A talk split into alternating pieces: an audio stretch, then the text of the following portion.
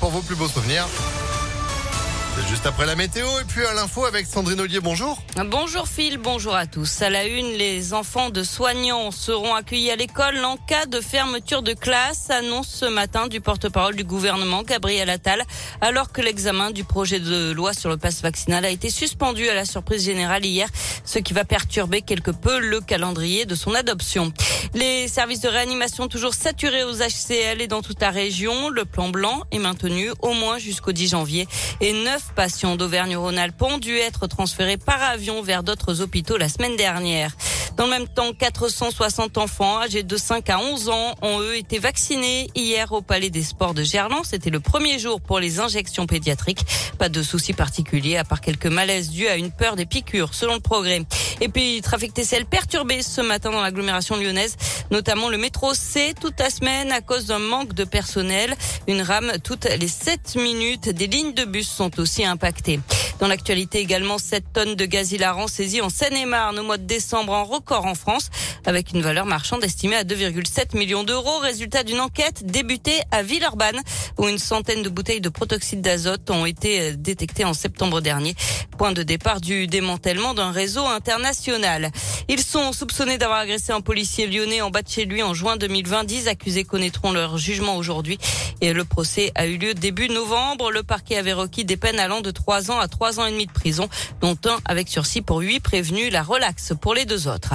Et puis les stations de ski satisfaites de la fréquentation pour les vacances de Noël. Malgré le contexte sanitaire, le taux d'occupation a atteint 74% de moins que la saison, que la saison à Covid.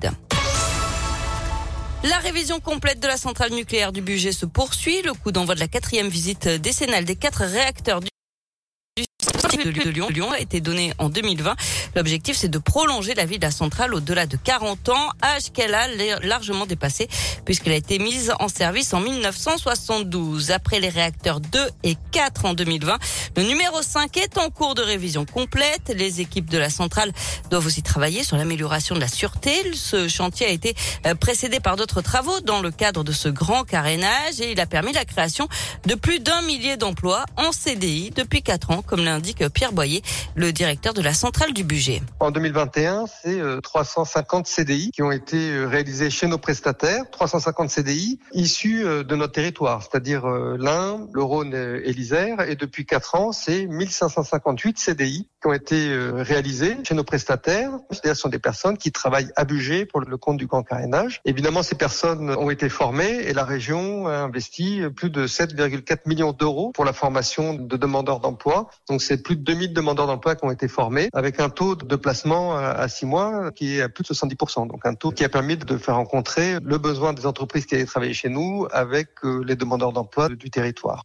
Des emplois à long terme puisque les travaux d'amélioration de la centrale sont prévus jusqu'en 2026.